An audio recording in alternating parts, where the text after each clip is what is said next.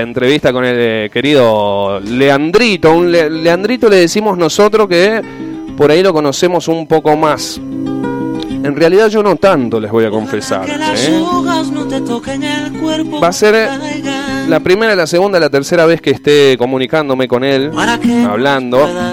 Eh, hemos compartido pocas palabras, pero sí sabemos que es una, una linda personalidad, un hermoso ser. Él es Leandro Raúl Díaz.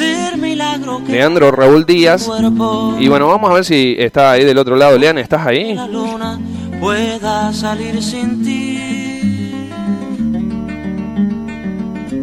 Ojalá que la tierra no te bese los pasos. Ojalá se te Hermanito, ahí. ¿Ahí me escuchás? Ahí está, ahí estamos. ¿Cómo andás, bro? Bienvenido. ¿Qué, tal? Buenas tardes. ¿Cómo andan? Bien. Buenos días para ustedes, bueno. Claro, buenos días para nosotros. Bueno, se escucha con un poco de ruido. Vamos a ver si podemos. Ahí, ahí está. A ver, ahí nos escuchás bien. Yo te escucho perfecto. ¿Ustedes a mí? Bien, perfecto. Ahí está, ahí está. Ahí sacamos el ruido. Bueno, bienvenido a la mañana de Radio Limón. Bienvenido nuevamente a la Argentina, aunque sea un ratito, aunque sea a la distancia, hermano. Y, muchísimas gracias por atender ahí. De una. Muchas gracias a ustedes. Justo se me La verdad que el hecho de hacer cualquier cosa que esté vinculada a la Argentina siempre me transporta esa sensación nostálgica, pero a la vez hermosa, así que encantadísimo. Qué lindo, qué lindo. ¿Hace cuánto que no, que no estás acá? Y hace cinco años ya. Cinco, años. y casi medio. Sí. De una. ¿Y, qué hacías acá en, en, Argentina, Lean? Bueno, yo nací, nací en Argentina, eh, pero muy chiquito me, fui a vivir a España. Eh, cuando tenía siete años me fui para, para Galicia eh, donde viví dos años y después me fui para, Cataluña, donde estuve ocho. Y para lo que fue a los últimos años de secundaria, sí que volví para Buenos Aires eh, hasta los 23 más o menos, creo que estuve por allá, 23, 24 y bueno, la verdad que hice un poco de todo, porque fue esa edad, esa edad convulsa como es los últimos años del secundario, empezar la facultad, eh, un poco de todo, sinceramente. Qué bueno, qué bueno, Lean. ¿Y, ¿Y, por qué elegiste irte? ¿Estabas en una búsqueda? ¿Qué, qué, qué, fuiste a hacer? ¿Qué, ¿Qué, te atrajo de aquellos lados? ¿Qué, ¿Qué, encontraste allá que por acá no había, tal vez? O, o tal vez te encontraste a vos mismo. Eh, ¿Cuál fue el motivo, tal vez ahora que ya estás allá, hace un par de años, que pudiste pensar y repensar eh, por qué te fuiste? ¿Cuál fue el motivo real para vos de, de, de por qué buscar otros lugares, eh, dejar de estar acá o, tal vez eh, sentirse atraído por otro lugar? Mira, eh, viste que mucha gente emigra por cuestiones económicas o políticas. Claro. la verdad que siempre que me hice la pregunta, nunca fue mi caso. Yo creo que tiene mucho más que ver el hecho de que yo vine muy chiquito por primera vez a España y parte de mi vida parte de mi vida también está acá, ¿no? Hay una, mezcla muy grande en mí eh, a la hora de, de, de, alguna manera, de, de, iniciar ese viaje, fue por el mero hecho de, volver a lo que había vivido, ¿no? De volver a esos lugares donde había estado de chico, de, conectarme con, con eso que había sentido, pero no fue por una cuestión de, política o económica o social, ¿no? De hecho, eh, lo mismo, lo mismo por lo que por lo que vine tal vez es una cosa que todavía sigo descubriendo diario. Ah, mira, bien, bien, bien. Digamos, fue una búsqueda más personal que todavía como que estás buscando cerrar el círculo ahí. Sí, mira, yo siempre tengo la, ilusión de algún día, acá me vine, por así decirlo, con una mochila, ¿no? Y empezar a viajar, empezar a hacer cosas que me pudiesen interesar, que eso sí que tal vez lo veía un poco más fácil que en Argentina por la cuestión de las cercanías que hay acá entre países, ¿no? Eh, pero uno de los sueños que tengo cuando crea que se culminó esta etapa acá es hacer lo, mismo que tal vez estoy haciendo acá, pero en el hemisferio sur, ¿no? Uno de mis sueños y de, proyectos es poder recorrer América Latina también. Mira qué lindo. ¿Y qué estás haciendo ya, además de recorrer eh, en España y de conocer lindos lugares, obviamente, eh, vinculado más a, esta búsqueda personal? nosotros sabemos por acá que hiciste un libro que se llama Contradicción. Eh, sí. Recopilaste un par de historias que, fueron contadas, algunas por WhatsApp, algunas otras experiencias que, has tenido vos en el viaje. Contame cómo fue un poco ese, viaje personal tuyo de decir, eh, no sé qué hago, pero me gustaría escribir un libro y ¡pum! lo hago, lo plasmo. Y, y lo otro también es preguntarte si sos, eh, si ya te considerás, eh, considerás un escritor. Yo, a mí me gustaría presentarte como escritor, pero quiero saber qué pensás vos de eso. Mira, vos me podés, me, me, podés presentar como, como te haga sentir más cómodo. La, la verdad es que eh, si escritor es el que escribe, soy escritor, pero eh, generalmente en, casi nada en la vida me gustó nunca ponerme como, como un rótulo, ¿no? Yo creo que más que nada lo que soy es un poco caradura y estoy rodeado de muchas personas que tienen mucha, mucha mayor capacidad tal vez que yo a la hora de, narrar o de, o de, contar una historia, pero tal vez no se animan a, hacerlo, ¿no? Y un poco lo que, lo que buscó Contradicción fue eso, fue darle un poco de voz a todas aquellas historias con las que yo me iba topando, a todas aquellas personas que tal vez me, me sorprendían. Incluso con los años me fui dando cuenta de que muchas historias estaban en el inconsciente de aquello que me hubiese gustado vivir y que yo no, y que yo no me animé, ¿no? Entonces, eh, digamos un poco que va, así, ¿no? Me voy de Argentina, me voy de Argentina en el 2000, en enero del 2016 y vine acá a, la idea era hacer un viaje de mochilero y, y, especializarme un poco en todas aquellas cuestiones que me podían interesar, como podía ser la, la permacultura, la bioconstrucción, y sentía que, bueno, que aparte, mientras que iba haciendo eso, me iba a reencontrar con ese Leandro que, que volvió a los 16 años a Argentina eh, y un poco como que quedó partido, dividido, ¿no? Y en el medio de, todo eso que iba surgiendo, de, aprender a cultivar, de aprender a, construir, de, de, vivir en la montaña, de vivir sin, sin tener como ataduras, por así decirlo, ni alquileres, ni cuotas, ni cosas, se fue dando, se fue dando la cuestión de que empecé a conocer un montón de personas interesantes y se me dio por empezar a, escribir. Yo escribo improvisando, ¿no? O sea, no tengo una, una, una, dinámica distinta que sentarme enfrente a la hoja cuando algo me llama la atención y, y, volcarlo, ¿no? Sí. Y de repente se me dio por empezar a grabar esos, esos escritos que hacía para compartirlo con la gente. Como siempre mi vida estuvo un poco partida, cuando estaba con uno no estaba con otro, ¿no? Entonces se me dio por empezar a compartirlo con, con, las amistades, por ejemplo, de Argentina, y que sepan un poco lo que andaba haciendo. Y eso de repente llevó a que, a que la gente muestre interés, y el interés de la gente me hizo a mí seguir esa dinámica, y lo que empezó siendo una cosa de 10 o 15 personas, a día de hoy, casi semanalmente hay 800, 900 personas que reciben un audio con algún relato, con algún cuento, alguna historia. Hermoso. Eh, Así que no cambiaría De una, de una, muy bueno y, lindo que, te pusiste a hacer eso. Eh, eh, vos sabés que somos muchas las personas eh, que a veces nos cuesta plasmar las ideas que tenemos. Y en ese sentido vos sos un, yo te consideraría un, loco lindo que tiene esa facilidad de plasmar lo, lo, que tiene en la cabeza, de bajarlo de esa nube y hacerlo concreto, más a la tierra por ahí me decían que me, soplaban por acá que eh, de, de, pibe más rapeabas tal vez acá en, Argentina, ¿verdad? ¿Vos, te ponías a rapear acá? Sí, bueno, fue mi primera forma de escribir. Claro. Cuando tenía 14 años, eh, en realidad en España. Ah, empecé con un grupo de, de amigos en, en, la secundaria y nos juntábamos en el recreo, incluso fue tanto la pasión que despertó que ya lo hacíamos lo que le llaman en España campana o hacerse la rata en Argentina, ¿no? Faltábamos a clase para ponernos a improvisar. y empecé, lo que empezó siendo una improvisación pasó a hacer también canciones y empezamos a grabarlas en un estudio de una ciudad cercana. Hicimos pequeños bolos, pequeños conciertitos.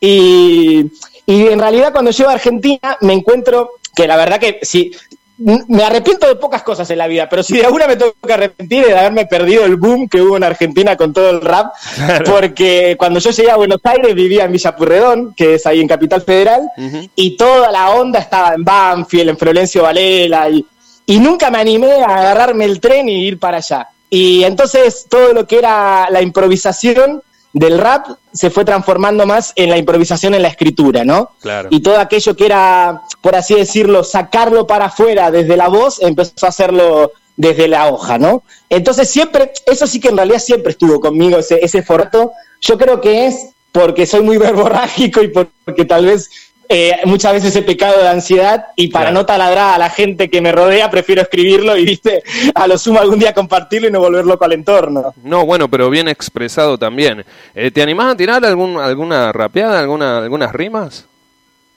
Hace, hace como siete, siete años que no hago nada de eso, pero si es hablado tal vez me animo a decir alguna cosa como por ejemplo, no me podría poner a hacer una canción, pero sí me podría poner a improvisar en Radio Limón. la verdad que es una experiencia de corazón estar hablando con una persona que ya considero un amigo y lo puedo llamar chabón. Qué grande, amigo. Vamos. Vamos, esos aplausos. Me gustó, eh. me gustó, me gustó. Después le tiras el tono, todo. No lo pierdas igual a eso, bro. No lo pierdas a eso.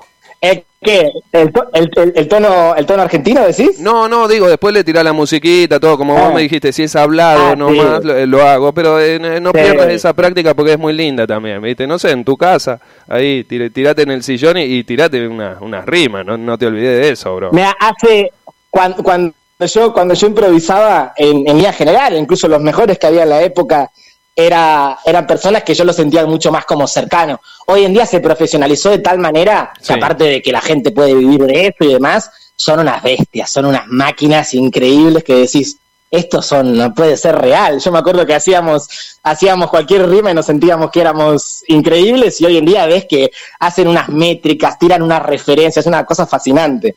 Es como un poco, cada tanto, cada tanto eh, me miro alguna cosa de esto que le llaman hoy en día batallas de gallo y demás, y digo, no, chabón, qué buena onda que tiene esta gente, qué, qué habilidad. Sí, sí, eh, son muy hábiles, la verdad. Y, medio que ya, ya no, llegamos, viste, a eso, ya es, otra cabeza, tal vez, ¿no es cierto? Bueno, sí, creo que, mira, justo antes que hablaba lo, de, lo del escritor, y justo salió esto de, lo de la improvisación, eh, sí es otra cabeza y también hay una cuestión que tiene que ver con la práctica, ¿no? Con, la, con el hecho de de ese, esa cuestión de lo, del objetivo, de la ambición, son cosas de, de las que tal vez yo carezco bastante. Y para el segundo proyecto de libro que estoy haciendo, sí que parece un poco como las máquinas en la forma de, proceder que tenía, que todo sea escritura en caliente, improvisar y, y, y salir, que salga lo primero.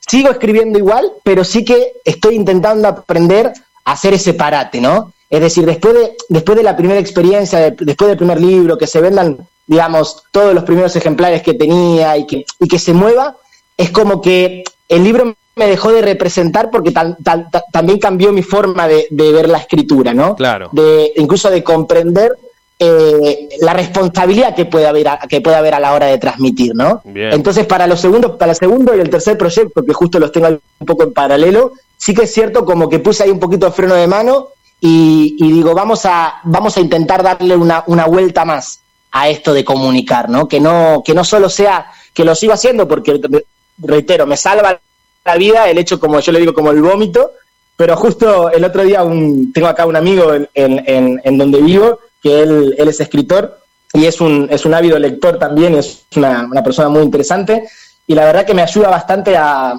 tal vez a, a descubrir aquellas cosas que yo carezco y me decía una frase que era muy buena, me decía como que escriba borracho, pero que corrija sobrio, ¿no? Claro. Y ya, para mí el hecho de, escucharlo así me sonaba muy interesante. Bueno, ahí está el cumpa que uno siempre por ahí tiene que tener, que te lee el libro, te lo, te lo corrige, te hace una, una crítica constructiva y, bueno, te tira esas ondas también. Te, te pregunto, vamos a hacer tipo un ping-pong de preguntas y respuestas. ¿Querés, Lean?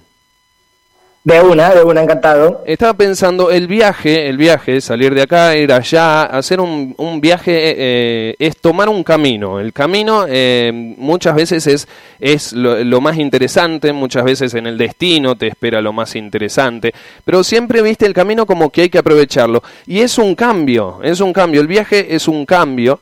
Y me gustaría entrar por este tema de los cambios, ¿sí? Perfecto. Bien, primero que nada te pregunto, em, ¿cuántos ejemplares tiene tu libro vendidos? Em, eh, ¿Te hiciste conocido allá? ¿Estás viviendo de eso? ¿Te ayuda?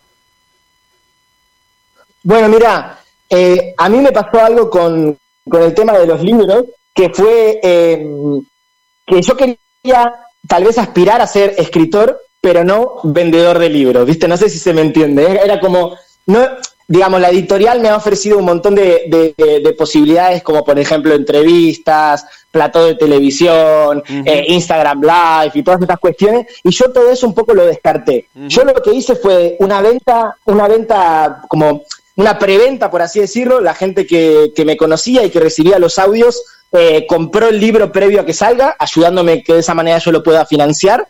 Y, y entonces ya cuando el libro iba a salir, ya los ejemplares, por así decirlo, el 50-60% ya estaba vendido. Entonces, una vez salió el libro, agarré una camioneta que, tengo y me fui a viajar con el libro a cuestas. Entonces, pueblo que paraba, pueblo que compartía, que compartía el libro.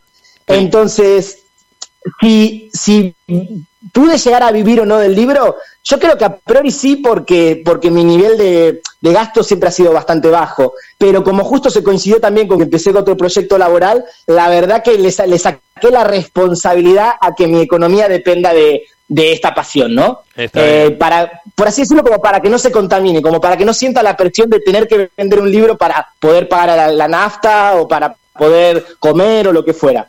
Por lo tanto, ahí hice como, tuve como una sensación que me dijo, no, no, no caigas en esta porque tal vez te vas a tener una presión por vender un libro, ¿no? Y yo la realidad es que siempre que puedo, prefiero, prefiero compartirlo, hacer trueque, intercambiarlo por, por, otras, por otras cosas que me puedan servir en el momento. De una. Lograste comercializar el libro, digamos, pero a tu forma, eh, más en el boca en boca, más que la llegada sea un poco más orgánica y no, y no tan un intercambio de dinero eh, porque sí, sino porque de alguna forma le llegó a esa persona eh, de, de, una forma también personal. tal cual, tal cual. Cada, mira, están los libros que venden las librerías, que eso una vez al año la editorial me hace un pago de todo lo que se haya vendido. incluso plataformas de estas de internet con las cuales yo no siento una vinculación como para vender un libro en Amazon, en Argentina se vende en Mercado Libre, en Uruguay también, en Colombia, pero yo de eso no tengo ni idea, ni pregunto ni me preocupo. Eh, los ejemplares que me quedé para mí esos sí que son los que yo de alguna manera disfruto y comparto, ¿no? Por ejemplo, hay un pueblo en el norte de España, en una, en una comunidad autónoma que se llama Navarra, que en el pueblo viven 80, 90 personas y hay como 50 personas que tienen mi libro, Y entonces es como, eh, eh, eh, yo digo, per cápita debe ser, debe ser el libro que más tiene la población, ¿no? Me quedo con eso, con la experiencia de, poder compartirlo desde, desde, esa, desde ese lugar cercano, ¿no? Y palpable. Bien, bien, bien. me gusta ahí que vayas eh, pensando en otros proyectos y que ya los tengas. Ahora vamos a hablar de eso. Pero contame antes de terminar esta parte de tu primer libro, de qué se trata. Eh, eh, si habla de, no sé, de, tu movimiento, de tu propio viaje también, si te, sentiste identificado con, con, los audios que se mandaban entre las personas, estas experiencias, este cambio del, del rap hacia la escritura a través de los audios de WhatsApp. ¿De qué se trataban los audios? Vincularse? Eh, ¿De qué hablas? ¿De amor? ¿De bueno, mira, Contradicción son 97 historias independientes, pequeños relatos, Bien. Eh, en el cual hay, algún juego con la poesía, hay, hay, hay generalmente son pequeñas historias de, personas reales, eh, y está dividido como en tres partes, amanecer, atardecer y anochecer. Y lo vinculo en cuanto a que lo que yo denomino amanecer son como relatos que tal vez inspiren como a ese despertar, como a ese salir, ¿no? Y mientras que el, lo opuesto total, que sería anochecer, ya son historias más, más crudas, más duras. Te podés encontrar en el libro desde una mujer de 65 años que en una charla con la hija eh, le cuenta que es bisexual, como te podés encontrar un chico adicto a la heroína que tiene como un flash a punto de morirse en una playa y, termina viendo como una imagen y cambia por completo su vida y termina siendo un tipo que agarra plásticos, en limpia la playa de plásticos, por ejemplo, ¿no? O te podés encontrar eh, historias así como más eh, de amor, pero intentando cortar un poco con ese amor posesivo, ¿no? Como ese amor de canción, para irse más a esa cuestión de, de una búsqueda, una aspiración tal vez a ese amor libre, a ese más amor desapegado. Eh, en el medio también hay mucha relación de, eh, por ejemplo, hay una historia de, un padre que, acaba de enviudar cuando nace, nace la nena y entonces el, relato es cuando la nena ya es eh, una chica mayor y se va de la casa. una historia de, una familia separada donde el nene chiquito le, le, hace sus planteos a la mamá. Digamos, creo que te puedes encontrar un poco como una vida entera, ¿no? Qué lindo. Y lo que busca un poco que tal vez la búsqueda, tampoco no sé si tiene mucha ambición este libro, pero la búsqueda tal vez un poco es que casi cualquier ser humano se pueda sentir identificado de alguna manera con alguno de los relatos. Qué lindo, qué lindo, hermoso. ¿Y tus siguientes proyectos de qué se tratan? Bueno, ahora estoy, ahora estoy en... Hay uno que tiene mucho que ver con, América Latina, que se llama Voz, Historia y Vida, y, es un poco a, raíz de la inspiración de Las Venas Abiertas de América Latina de Galeano, eh, es como un, un tipo que el libro empieza en Europa porque es donde estoy yo ahora, pero es un tipo que hace un viaje para América Latina y recorre toda América Latina. Y mientras que, mientras que va, o sea, desde el sur del río Bravo hasta, hasta Ushuaia, y mientras que va, va viviendo las experiencias, también se va construyendo como persona, todas estas verdades occidentales, toda esta cuestión eh, que tiene establecido se va de, digamos, desmembrando, ¿no? Pero sí que es cierto que, tiene ese libro solo tengo hecho lo que sería la, introducción, porque lo otro lo querría vivir en primera persona para poder narrarlo. Y, mientras tanto, en el proyecto que estoy ahora, es un libro que se llama Chau, como, la, como nosotros decimos en Argentina Chau, o como en italiana Chau, que, es un libro que juega un poco como con la idea de, la etimología de la palabra chau, viene de, de esclavo, viene de schiavium, de, la esclavitud, ¿no? y va a ser como un poco un, libro de una persona que sale de, una cueva de repente, ya como una edad adulta, y tal como está aprendiendo a vivir, porque no se acuerda de nada del pasado, a medida que va viviendo situaciones, se va encontrando con todo aquello que de alguna manera lo hizo entrar a esa cueva, ¿no? Entonces es un juego este como el hola y el adiós, como, como ser esclavo porque el sistema, por así decirlo, nos lleva a esa esclavitud y esa parte más artreana de ser esclavo porque lo elegimos, ¿no? Entonces, es un libro un poco más complejo, sobre todo para mí a la hora de crearlo, pero me tiene bastante entretenido, la verdad. Qué lindo, qué lindo. Como a veces, bueno, estamos sumidos también en un, en un mundo ahí de esclavitud sin darnos cuenta, o incluso a veces nos damos cuenta y, hasta, y hasta eh, la sugerencia es que nos guste, ¿no es cierto?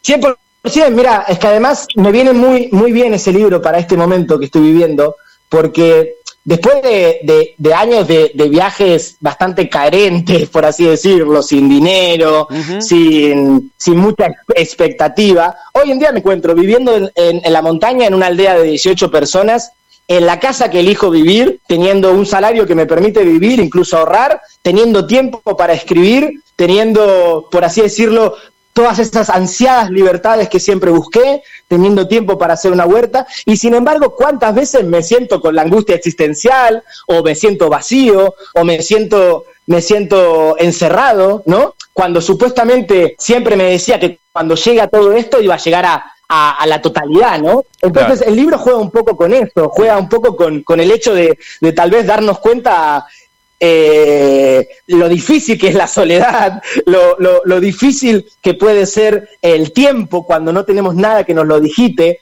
Por eso este juego entre, entre el hola y el adiós, el, el, hola italiano que sería el chau y el adiós argentino de chau, y, ese, y ese juego del, esclavo porque el sistema me oprime, a ese juego también de esclavitud porque yo mismo me oprimo, ¿no? Hay como, hay como una doble salida. Así que bueno, Estamos en eso. Hermanito, vos haces lo que querés, estás viviendo de hacer lo que te gusta. Bueno, mira, eh, digamos que el laburo que tengo me gusta, me sale bien hacerlo, no me, no me, no me, no me significa esfuerzo. De sí, de poder, digamos, organizar mi día y mis horas a lo que, a lo que siento y sobre todo la posibilidad de, de, tener un espacio para cultivar mis alimentos, de tener un espacio como para poder crear. Se podría decir que muchas de las cosas sí que estoy viviendo, viviendo aquello que quiero y, y a su vez también compartiéndolo ¿no? con, con, con el mundo, con, al menos con el entorno, con lo que podríamos llamar comunidad cercana, ¿no? Eh, estamos en el proceso, porque la realidad es que es algo muy nuevo para mí todo esto, y recién me estoy como readaptando a poder eh, vivir y a organizarme en todo aquello que, deseo hacer y que quiero hacer. Bien, hablando un poco de eso, eh, se nota más o menos que sos una persona que está en esa búsqueda y que de alguna forma va encontrando su forma de relacionarse con el dinero, tratando de hacer, hacer lo, lo, que uno quiere y sentirse bien con eso y, bueno, y poder cubrir todos los gastos necesarios que este sistema nos, nos exige, nos implica. Eh, ¿cómo, te, ¿Cómo llevas vos tu relación con el dinero? Bueno, siento que siempre fue bastante una cagada. siento que, que, siempre fue, eh, a mí el dinero siempre me quemó. Tal como tuve mucha como facilidad para adquirirlo, en el sentido de, para mí es muy práctico. Si, si lo que voy a hacer no me va a dar el dinero suficiente o el mínimo que yo siento que necesito para vivir, ya tengo una respuesta que es agarrar una mochila y empezar a caminar. Eh, hoy en día yo no tengo, no tengo hijos o no tengo eh, deudas o no tengo cosas que de alguna manera me aten a tener que hacer algo que no quiero y que eso me vaya consumiendo, ¿no? Entonces, recién ahora estoy en un proceso, como te decía, de empezar a, comprender y ver al dinero no como un enemigo, eh, sino como una herramienta. Eh, actualmente el dinero también me permite, por ejemplo, ayudar a financiar proyectos de personas que me puedan interesar, para dar una mano, eh, aparte de, lo que puede ser tener una estabilidad uno mismo, ¿no? A mí siempre me pareció, ese dinero que antes me quemaba, hoy hoy en día quiero que, quiero que pase a ser algo también útil para el entorno, ¿no? Y no solo el hecho de poder compartir una comida o poder regalarle algo a alguien, sino también que si hay personas que tienen eh, proyectos, sueños o fantasías, como fue el caso para mí del libro. Yo cuando hice el libro no tenía un mango y me salió dos mil euros sacar el libro. Y todo me lo, por así decirlo, me lo dio la gente en ese intercambio de yo dar un material y ellos darme un dinero, ¿no? Entonces un poco creo que, esa es la dinámica que puede ser más beneficiosa para, para el entorno eh, contribuir y ayudarnos entre, entre las personas que tengamos tal vez una forma parecida de comprender al mundo y dejar de ver a ese dinero como ese gran enemigo eh, y, y, poder de alguna manera con eso mismo crear algo que nos, que nos pueda ayudar a salir de dinámicas que tal vez son insalubres, ¿no? Claro, claro. Eh, incondicionalmente la energía se empieza a mover y, rinde sus frutos, ¿no? En cambio, si estamos viendo eh, sacar ventaja de eso, es muy probable que, que sigamos en ese estado de carencia. 100%, 100%. Amigo, el, lo que es eh, los cambios, porque bueno, eh, evidentemente vos estabas viviendo acá en la Argentina, te fuiste a España, volviste a la Argentina, eh, de alguna forma te fuiste a España no tan permanente y ahora te volvés a ir, pero ya un poco buscando un rumbo, buscando un lugar allá. ¿Quién te dice que vuelvas en el proyecto que vos querés hacer para, para también un poco recopilar algo sobre América Latina, sobre ese lindo viaje que, bueno, todo es, también hemos planeado alguna vez pero bueno, en todo esto, en toda esta vorágine, vos vivís teniendo cambios. ¿Cómo son los cambios? ¿Cómo te llevas vos con los cambios? Eh, ¿qué, qué, qué, aprendes de eso? ¿Qué te gusta? ¿Qué te cuesta? Muy, muy interesante. Muy interesante porque yo creo que es más como hasta Perdón, no, una introducción cambiamos de, cultura, vos cambias de cultura, no es un cambio eh, cualquiera, no es un cambio de, mate, de termo, no es un cambio de colegio de los niños, estás cambiando toda una cultura, todo tu grupo social.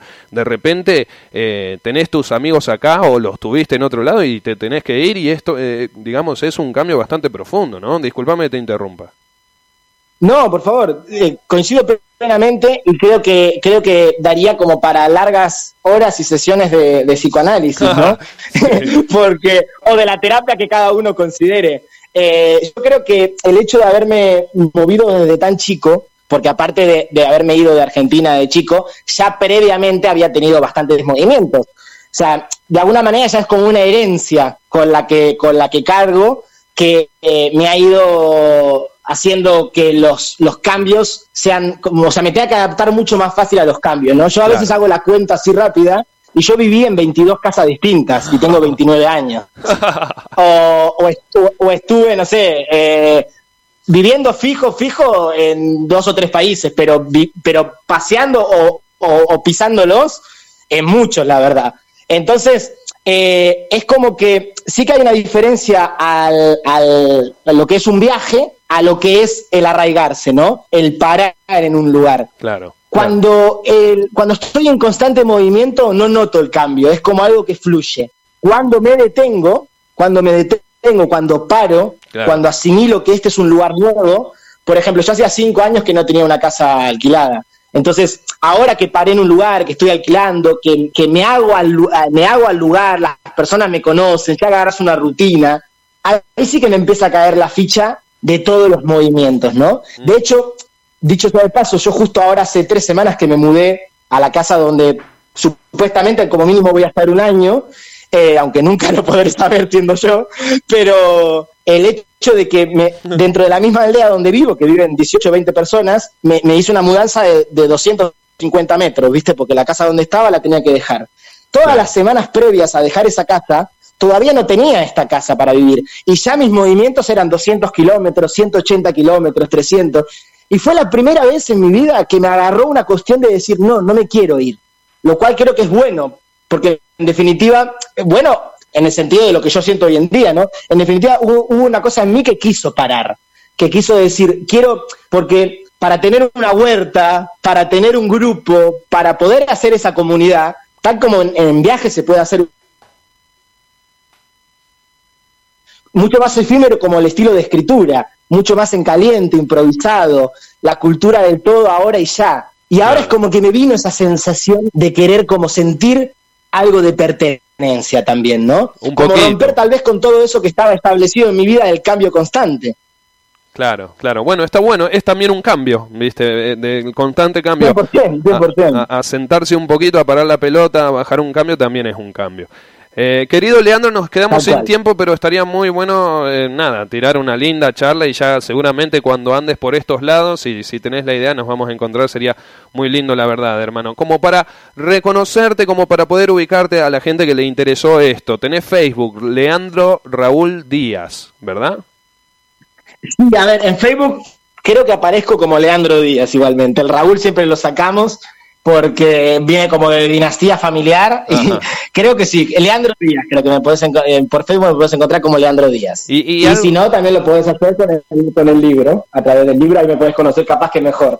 Ahí está el libro, está en Mercado Libre, dijiste acá en la Argentina, ¿cómo se llama? Contradicción, ¿cómo lo buscamos? Sí, Contradicción con doble A y la editorial se llama Letrame. Letrame. Exactamente. Bien, contraadicción sería toda una palabra, contraadicción con dos A. Exactamente. Ahí está. ¿Por qué ese nombre? ¿Por qué el nombre del libro, Lean? bueno, mira, vino porque fue bastante curioso, pero bueno, si no hay mucho tiempo lo, haré muy resumido. La palabra A, eh, o sea, digamos, la palabra adicción, supuestamente si la desglosamos eh, etimológicamente vendría como de sin, eh, el, el, prefijo A, sin dicción, dicción de voz, ¿no? Entonces sería como la incapacidad de tener voz y todo lo que a contra es lo opuesto, ¿no? Entonces sería una manera de, de todas aquella, aquellas personas que conocí que no le ponían voz a esa historia, de alguna manera yo a ver, al escribirla eh, se transforma en algo que ya está, que ya tiene voz, ¿no? Que ya se puede leer y ya se puede poner en, palabras y en voz. Entonces sentí que era, que era el título que más podía, que más podía enganchar con este formato que había nacido el libro. Qué lindo. A, raíz de esas noventa y tantas historias, vos hiciste una contraadicción, digamos, a la, a la falta de voz le, le, le, la plasmaste en el libro. Totalmente. Y de las noventa y tantas que agarré eran como trescientas y pico que un día arbitrariamente elegí las que, por así decirlo, se me ocurrieron sin darle mucha vuelta. Así que tranquilamente algún día podría salir de Contradicción 2.0, ¿viste? Con las que dejé afuera. Bueno, querido Lean, estamos eh, grabando esta, esta entrevista. Ahora te, te, la mandamos ahí para que también la repliques allá para la gente que te sigue. Muchísimas gracias por, por, bueno, por atendernos y ojalá nos podamos encontrar en algún momento, hermano. Recomendadísimo la obra de Leandro Raúl Díaz. Eh, la ubican como Leandro Díaz en Facebook y ahí en el Mercado Libre pueden encontrar Contraadicción que es un libraco, ¿eh? es un librazo, la verdad, de 95 historias que tuvo que seleccionar el querido Lean, pero está muy, muy, muy interesante. Muchísimas gracias, querido Lean, por, bueno, por hablarnos de tus cambios, por abrirnos la puerta a tu vida, por contarnos cómo es toda toda esta transición y, lo que es ir, ir viendo, ir compilando historias, ir observando la cuestión y, y también un poco vivir de eso, ¿no es cierto? Bueno, muchísimas gracias a ustedes por el espacio, por el tiempo, por la calidez y la buena onda y los mejores deseos para ustedes, para su proyecto Y nada, ahora te puedo asegurar que en una aldea de 18 personas, como mínimo, el 30% va a escuchar tu radio, así que muy buena onda. bueno, muchísimas gracias, hermano. Nos encontramos en cualquier momento, ¿eh? Nosotros acá recomendamos tu libro, por supuesto, y en las historias de Radio Limón también vamos a mandar screen ahí de, de cómo encontrar tu libro en Mercado Libre, como para conocerte un poquito más también, hermano. Muchas gracias y vas a ver que más temprano que tarde me vas a ver ahí en vivo por la radio. Ojalá. Porque amo, amo, amo Capilla y, tengo ahí muchas muchas eh, cuentas pendientes para ir a para ir a resolver en el mejor de los sentidos, sobre todo montañeras. Vos, sabés que el que viene a Capilla no, no es tan fácil que se vuelva a ir. ¿eh? Tenemos un lugarcito acá en la radio también, si querés. Mira, una, una, una anécdota cortita. Yo fui a, a Capilla del Monte la última vez que estuve, fue antes de venirme a vivir a España y había ido con el dinero con el que iba a viajar a, con el que iba a viajar a España, con el que llegué acá y me instalé. Y, justo un tipo me propuso como abrir una panadería o tener un negocio junto de comida. Yo en ese momento estaba fanatizado con cocinar. Y yo en ese momento salía con, con una chica que, bueno, con la que fue mi compañera durante muchos años años después, un día en una charla, nos miramos los dos y no sé cómo surgió. Y vos sabés que los dos tuvimos la intención y la idea de quedarnos a vivir allá en ese momento y nunca nos lo dijimos. Así que por eso digo, tengo cuentas pendientes con esa zona. Bueno, muchísimas gracias, Lean. Bienvenido cuando gustes, obviamente. Un abrazo inmenso, muchas gracias. Qué grande. Ahí estaba. Buenas tardes. Lean Díaz, buenas tardes allá en España y también eh, ya llegando al mediodía por estos lados. ¿eh? Le vamos a dedicar, querido Lean, si está escuchando por allí, antes de irse, Silvio Rodríguez, óleo de mujer con sombrero.